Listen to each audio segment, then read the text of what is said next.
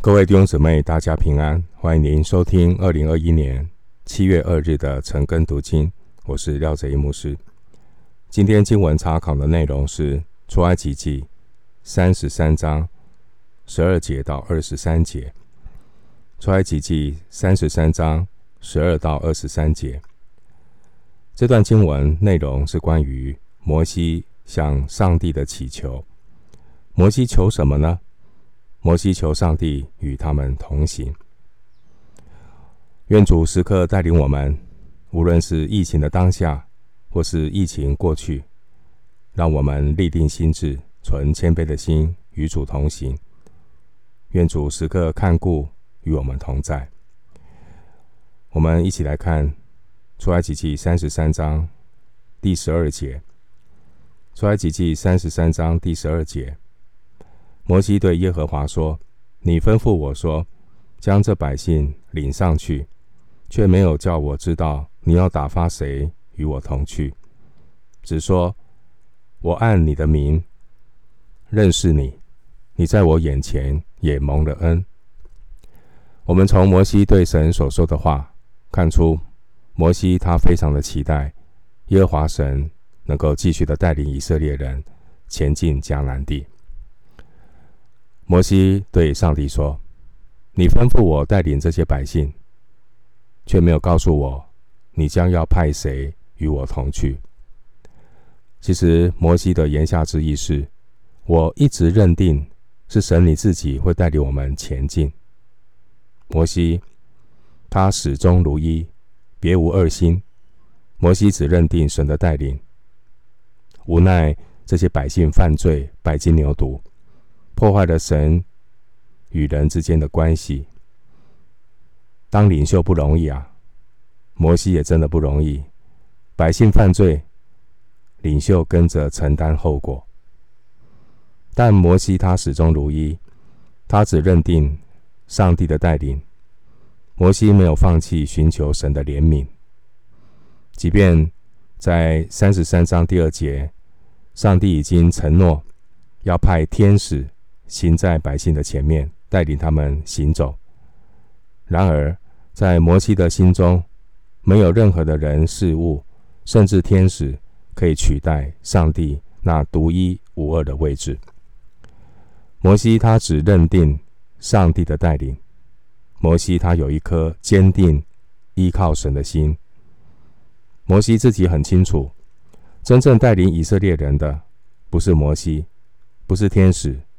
是神自己真正带领今日教会前进的，走过疫情的，不是牧师，不是长老执事，是上帝自己。摩西他很清楚，生命最崇高的目的不是迦南美地，生命最崇高的目的是在任何环境中都行在神的心意里。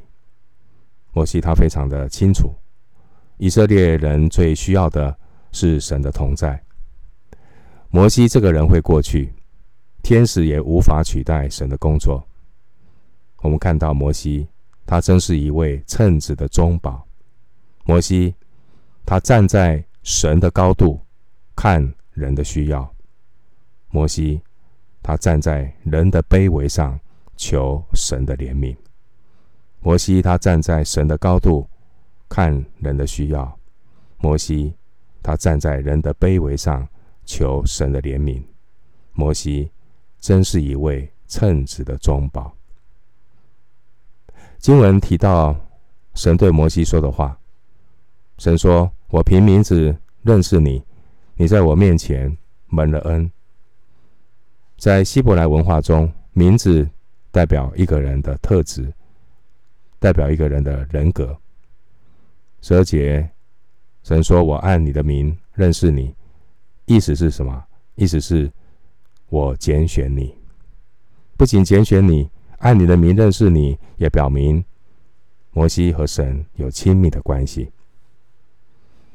回到今天的经文，出埃及记三十三章第十三节：“我如今落在你眼前蒙恩，求你将你的道指示我，使我可以认识你。”好在你眼前蒙恩，求你想到这名是你的名。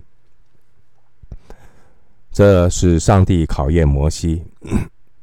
除了神同在以外，除了神同在以外，神允诺信守对先祖亚伯拉罕、以撒、雅各的承诺，他会派天使带他们进迦南地，但神不跟他们同去。然而，摩西唯一认定的就是神自己。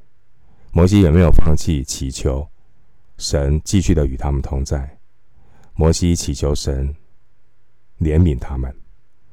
摩西知道，摩西非常的清楚，选民以色列人之所以与万民有别呢，是因为有神的同在。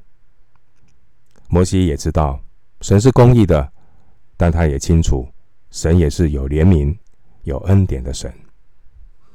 摩西说：“求你将你的道指示我，使我可以认识你。”好在你眼前蒙恩。你的道是什么？你的道就是指神的道路、神的方向、神做事的法则。认识神不是只是认识神迹，要认识神的心意，我们才能够坦然的求神施恩。所以摩西这句话非常的清楚带出什么是合神心意的祷告。不是只是求神迹、求医治、求疫情过去，要求神让我们可以因为他的道更认识神，好叫我们的祷告贴近神的心意，好叫我们可以真正的坦然无惧求神施恩。这是祷告的逻辑。求神帮助我们，人要如何的认识神、明白神的心意，就是神的道。我们祷告，求主借着他的道。透过每一次的读经，指示我们当行的道路；透过每一次读神的话语，让我们可以更认识神，更认认识神的心意。好像我们的祷告，我们的行事为人，能够讨上帝的喜悦。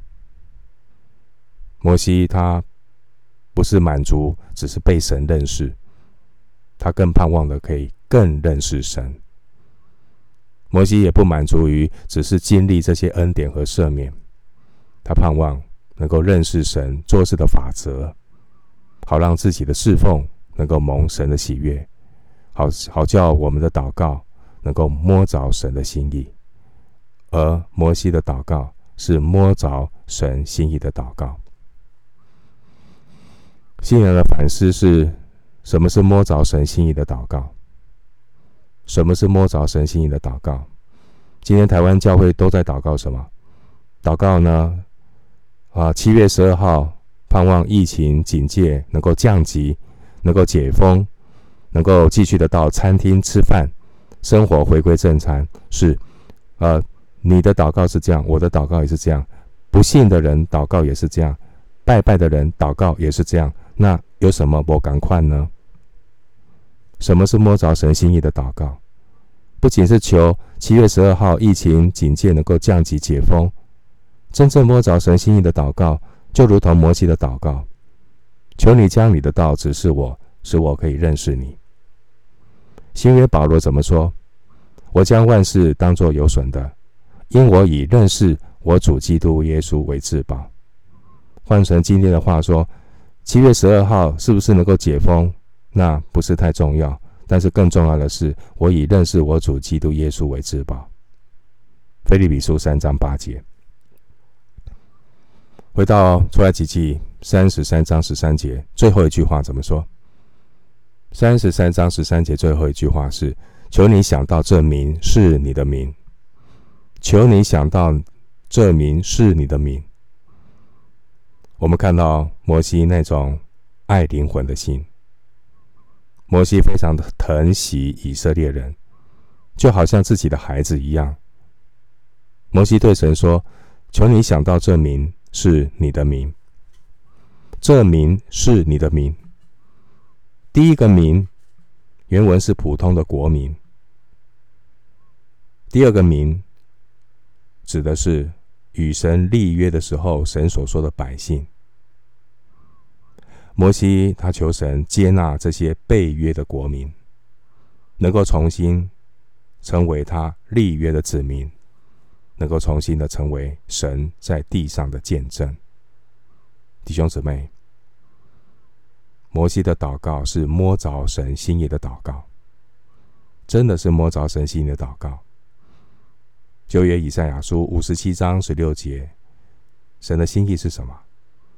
以赛亚书五十七章十六节：我必不永远相争，也不长久发怒，恐怕我所造的人与灵性都必发昏。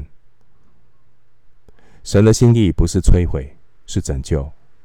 神的心意是挽回。神是有恩典、有怜悯，不轻易发怒，有丰盛慈爱的神。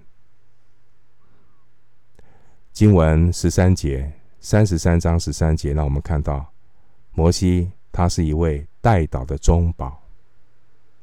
摩西的代祷，一方面他想要更认识神的道，好叫他的侍奉能够合乎神的心意。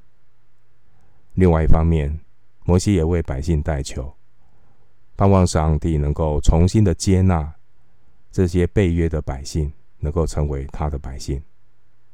摩西实在是一位体贴神心意的中保，他站在神和人的中间，为百姓代求，如同新约加拉太书三章二十节所说的中保，中保。本不是为一面做的，中保乃是站在神与人中间，谦卑代求的中保。回到今天的经文，出埃及记三十三章十四节，耶和华说：“我必亲自和你同去，使你得安息。”经文让我们看到摩西他体贴神的心意，向神祷告。而神的回应是什么呢？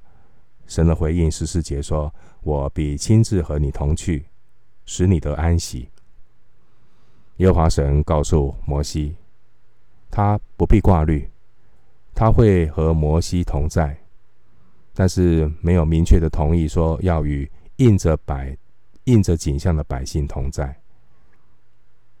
我们继续来看出埃及记三十三章十五到十六节。十五到十六节，摩西说：“你若不亲自和我同去，就不要把我们从这里领上去。人在何事上得以知道我和你的百姓在你眼前蒙恩呢？岂不是因你与我们同去，使我和你的百姓与地上的万民有别吗？”摩西没有置之度外。摩西把自己放在跟以色列人同样的水平，他的祷告是我们，不是我自己。我们，我们都得罪了你，我们需要你的同在，盼望我们有更多我们的祷告。上帝要得着的不是只是一个人，上帝要得着的不是只是少数的这些属灵的人，上帝要得着的是一个教会。得着他的百姓，快的等慢的，灵性成熟的，多多的体贴那些灵性软弱的弟兄姊妹，更多为他们祷告，鼓励他们跟上上帝的脚步。刚才读的十五节，摩西不但要神与他同去，摩西非常的坚定，求神与我们同去，不是只有我。只有我，那不是重点，重点是我们。上帝，你呼召我摩西，目的是要带领以色列人，不是我这个人。摩西非常坚定，求神与我们同去。而十六节在这强调，摩西在这强调，以色列人是谁的百姓？你看十六节，是你的百姓，是神的百姓，不是摩西的百姓。摩西知道。神的心意是要得着一个祭司的国度，出埃及记十九章六节。上帝的心意是要一个团体的见证。如果上帝的百姓没有满足神的心意，因而失去神的同在，摩西宁可不要去什么牛栏与蜜之地。这段经文给我们什么信仰的反省呢？信徒不能够自扫门前雪，莫莫管他人瓦上霜。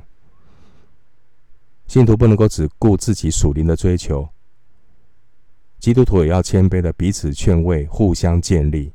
帖撒罗尼迦前书五章十一节，个人不要单顾自己的事，也要顾别人的事。我们当以基督耶稣的心为心，因为神的心意不只是要得着几个属灵的人，神的心意不只是摩西一个人。上帝赐给教会有许多不同的恩赐，目的都是要建立基督的身体。以弗所书四章十二节。神所要的见证是身体的见证。神的心意是在教会中，并在基督耶稣里得着荣耀。参考以弗所书三章二十一节，启示录二十一章十一节、二十四节和二十六节，这是神的心意。神的心意是在教会中，并在基督耶稣里得着荣耀，不是只是在一个人当中。神的心意不是是在牧师中、在长老中、在执事中得着荣耀，没有。神的心意是在教会中，并在基督耶稣里。经文十六节经经文十六节说呢，使我和你百姓与地上的万民有分别。分别原文的意思是被辨别出来。上帝百姓最大的特征就是有神的同在。如果我们的生活，不能让外邦人看出我们是有神同在的圣徒，甚至我们生活的态度丝毫没有敬畏上的上帝的心，随随便便，这就如同一个不信上帝的人一样，甚至呢会羞辱了上帝的名。我们继续来看今天的经文，三十三章第十七节，三十三章第十七节。耶和华对摩西说：“你这所求的，我也要行，因为你在我眼前蒙了恩，并且我按你的名认识你。哇，好消息，好消息，天大的好消息！十七节，耶和华对摩西说：‘你这所求的，我也要行。’哦，上帝终于答应了，上帝终于愿意重新的接纳。”以色列人成为他的百姓，神应允了摩西那一种摸着神心意的祷告。神应允与这些印着景象的百姓同在，重新接纳他们成为神立约的百姓。然而，神之所以答应摩西的代求，原因并不是因为摩西苦苦哀求。弟兄姊妹，祷告不是一哭二闹三上吊啊，不是在那边一直苦苦哀求啊，哭啊哭啊，不是这样子。上帝是不会被情绪勒索的。为什么上帝答应摩西的代求？是因为摩西的祷告真正摸着了神的心意。约翰一书五章十四节。新约约翰一书五章十四节：我们若照他的旨意求什么，他就听我们。这是我们向他所存坦然无惧的心。约翰一书五章十四节：我们若照他的旨意求什么，他就听我们。这是我们向他所存坦然无惧的心。摸着神心意的祷告非常的重要。祷告不是只是声音很大声，祷告不是只是。流很多眼泪，祷告更重要的是要摸着神的心意，要照着神的旨意求。就愿神帮助我们，祷告不是一味的求自己的好处，祷告更重要的是要先求神的国和神的义。顺带一提，关于神救赎计划的最终极的目标是什么呢？神救赎计划最终的目标。其实就是启示录二十一章第三节的应许：神的帐幕在人间，他要与人同住，他们要做他的子民，神要亲自与他们同在，做他们的神。这是神救赎计划最终极的目标。回到今天经文出埃及记三十三章，我们来看第十八节。摩西说：“求你显出你的荣耀给我看。”十八节，摩西继续的向神祈求，求神显出他自己的荣耀。为什么要显荣耀？显荣耀就是作为他愿意与神百姓同去迦南的证据。我们来看“荣耀”这个词。关于荣耀，在诗篇二十九篇第三节称呼神是什么？什么样的神呢？是荣耀的神。因为每一次神向人彰显出来的时候，人无法用言辞来表达他们所经历的神。而唯一能够表达的描述就是荣耀，可以参考以西结书一章二十八节。因此呢，荣耀的意思其实就是在形容神自己，神自己就是荣耀。神的荣耀在哪里？就是神同在的证据。摩西呢，求神显明他自己，好叫他可以知道呢，神与他们同在。这也是摩西的祷告，这个祷告非常摸着神的心意。另一方面，我们从上帝救赎的计划来看神的荣耀。我们从上帝救赎的计划看神的荣耀。上帝的儿子耶稣基督，希伯来书一章三节说，他是神荣耀所发的光辉，是神本体的真相。今天的经文，我们看到摩西的请求，说。求你显出你的荣耀给我看，求你显出你的荣耀给我看。我们回到新约，回顾耶稣的年代，当年耶稣的门徒其中一位叫腓利。耶稣的门徒腓利曾经向主请求一件事情，说什么？求主将父显给我们看，我们就知足了。约翰福音十四章八节。我非我觉得这个祷告很特别，弟兄姊妹，你怎么样才会知足？疫情过去，打完疫苗，生活正常，生活快乐，这是你，这是你生命的知足吗？不是。腓利的请求，我觉得太特别了。他说：“求主将父显给我们看，我们就知足了。”巴不得这是我们每一天的最知足的祷告。主要让我们遇见你的能力，遇见你的荣耀，因你的生命，因你的慈爱比生命更好。盼望我们可以真的遇见神的能力。遇见神的荣耀，约翰福音十四章第八节，真正的满足就是遇见神，遇见神的能力，遇见神的荣耀。今天的经文，我们看到摩西祈求神荣耀的彰显。其实，神荣耀完全的彰显在谁的身上实现了呢？不错，就是耶稣基督。那一天，耶稣对腓利怎么说呢？耶稣对腓利说：“人看见了我，耶稣就是看见了父，就是看见了神的荣耀。”约翰福音十四章第九节，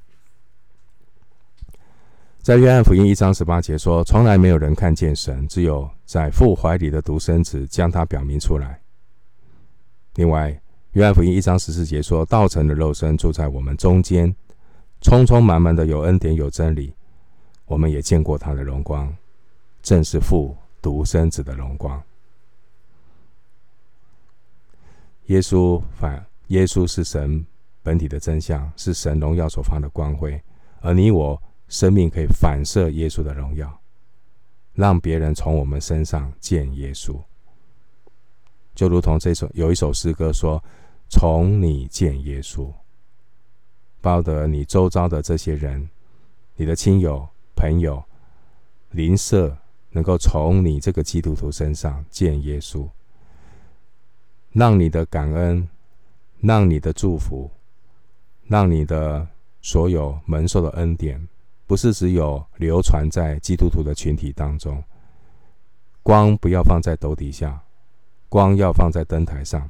盼望透过你每一天的生活，透过你一些赖的群组，这当中有一些还不是基督徒的人。盼望你能够去散布耶稣基督和平的福音，真正的成为和平之子。回到今天，出埃及记三十三章十九节的经文，三十三章十九节，耶和华说：“我要显我一切的恩慈在你面前经过，宣告我的名。我要恩待谁就恩待谁，要怜悯谁就怜悯谁。”耶和华说：“我要显我一切的恩慈在你面前经过，宣告我的名。”这一切的恩慈指的是神一切的美善，在你面前经过，指的是向摩西启示出来，宣告我的名。弟兄姊妹，上帝的圣名所要表达的就是神本性所有的丰盛。因此呢，经文说，在你面前经过，宣告我的名，这句话是表明神应允了摩西的请求。耶和华神要将自己的道指示给摩西知道，好叫他能够更认识神。耶和华神要宣告他的名，这表示上帝愿意重新的接纳以色列人。第十九节的经文，耶和华神也清楚的宣告：我要恩待谁就恩待谁，要怜悯谁就怜悯谁。这表示，关于耶和华神他自己要做的任何的事，都是根据他自己的主权，他不会随着人的要求和变化而改变。不是因为你摩西苦苦哀求，不是你掉几滴眼泪，我就一定要听你的祷告，不是这样子。神有他自己的智慧、主权和决定，不会因为人事物的环境有改变。最重要的是神自己的心意是什么？我们的祷告有没有摸着神的心意？所以感谢主，中保摩西，他的祷告是摸着神心意的祷告，神也回应他的祷告。在这边我们看到神乐意的在摩西面前经过，这也是出于他的主权。神呢，定义要将这些印着景象的百姓。恢复过来，做祭司的国度，为圣洁的国民，这也是神出于神的主权。神的计划并不会因为人的失败而改变，神会以他的恩典来遮盖他的公义，显出他的荣耀，作为耶和华神与以色列人同去迦南的证据。回到今天的经文，出埃及记三十三章二十节。又说：“你不能看见我的面，因为人见我的面不能存活。”在这边，圣洁的神清楚的宣告：“人见我的面不能存活。”为什么？在圣经里面对神的描述，都是描述那一种公义、圣洁、威严的形象。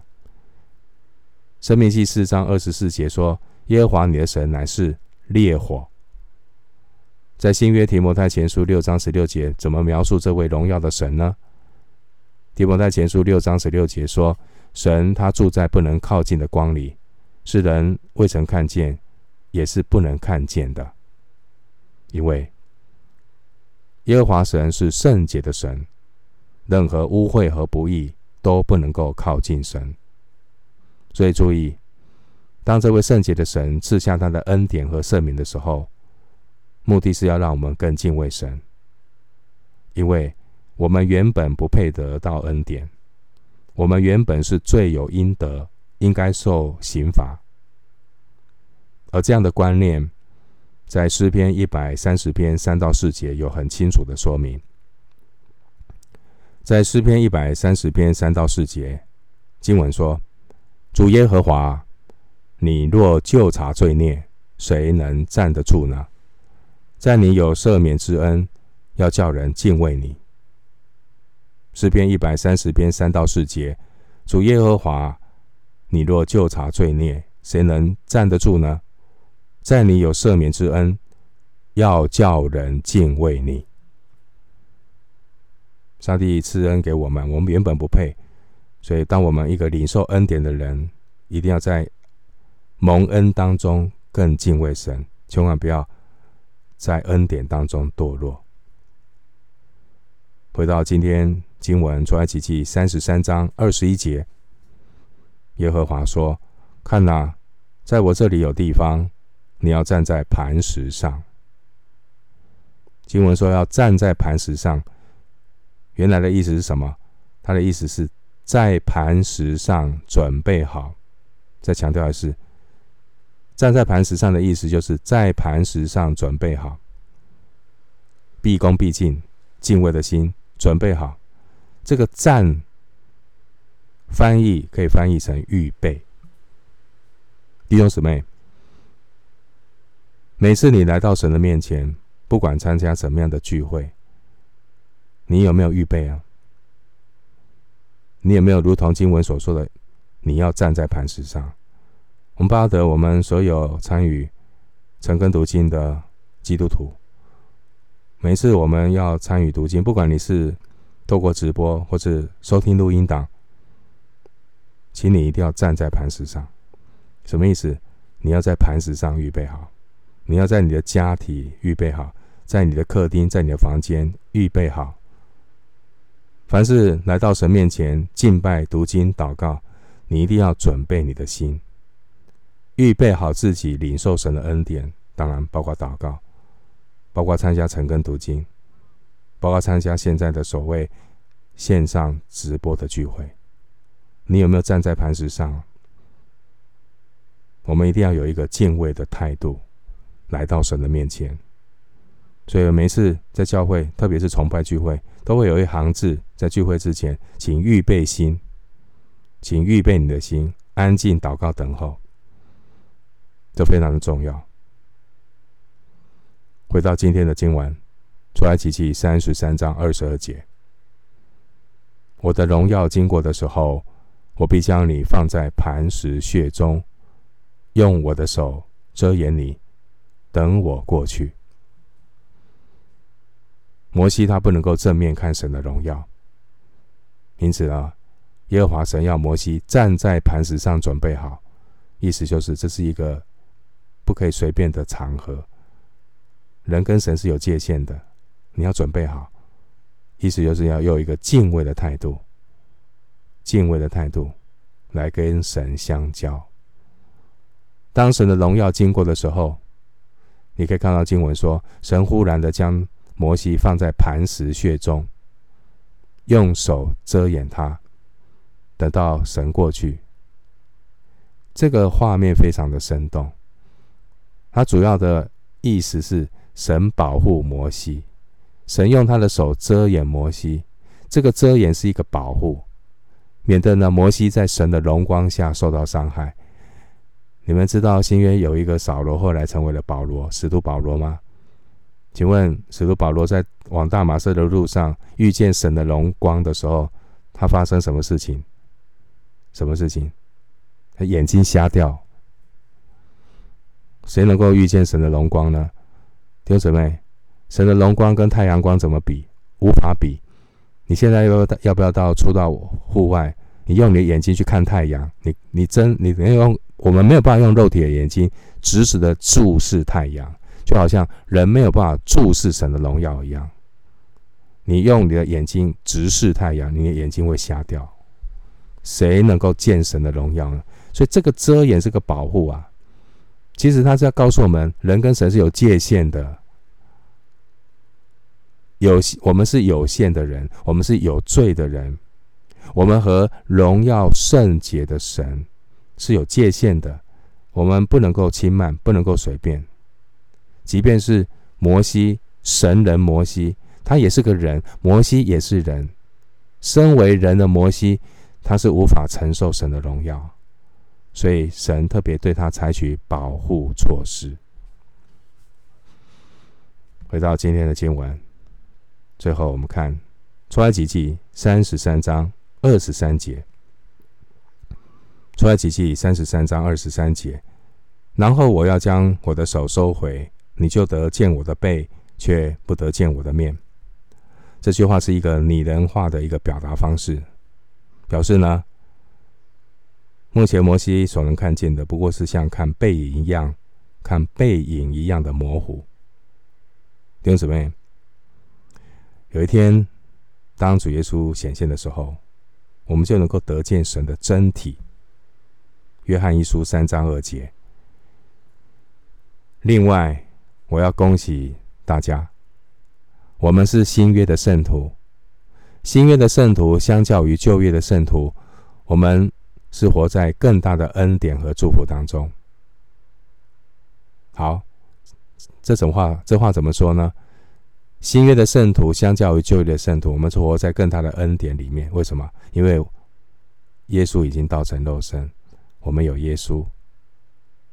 请看耶稣怎么说：马太福音十一章十一节。马太福音十一章十一节，我实在告诉你们，凡妇人所生的，没有一个起来大过施洗的施洗约翰的。然而天国里最小的比他还大。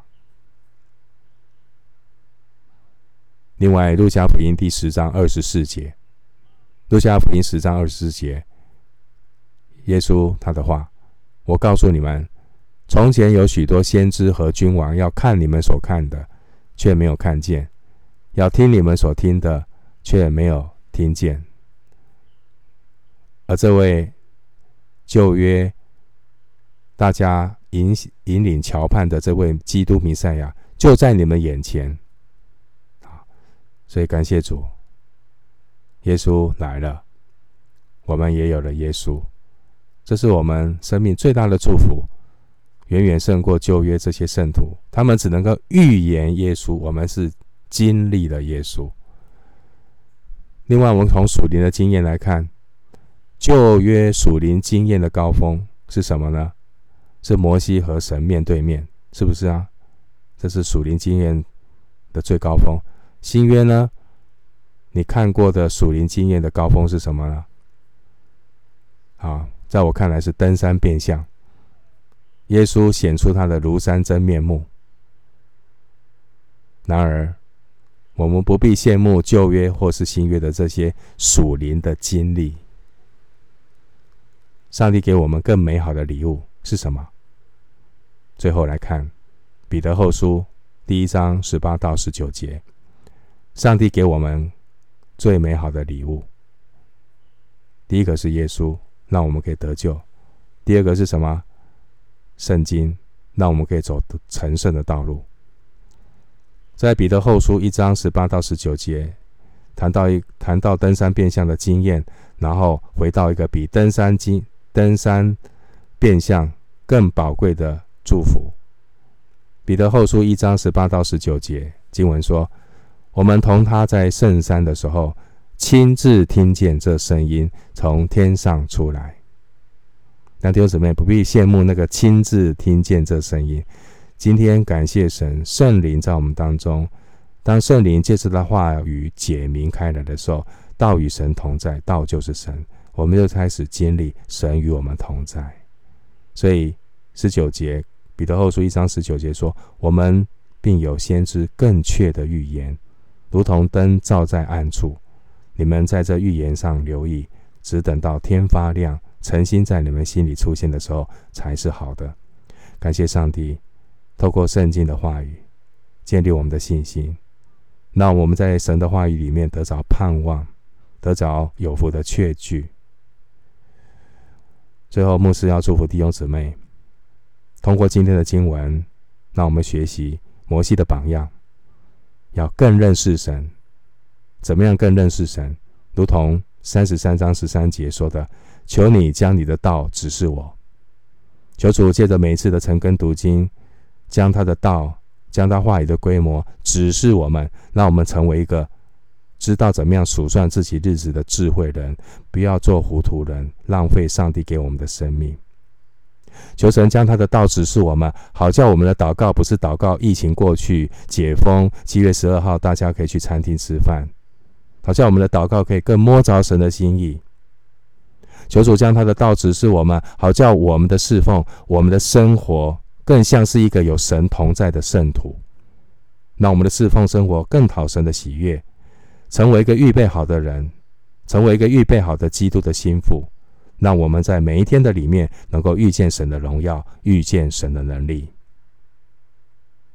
我们今天的经文查考就进行到这里，愿主的恩惠平安与你同在。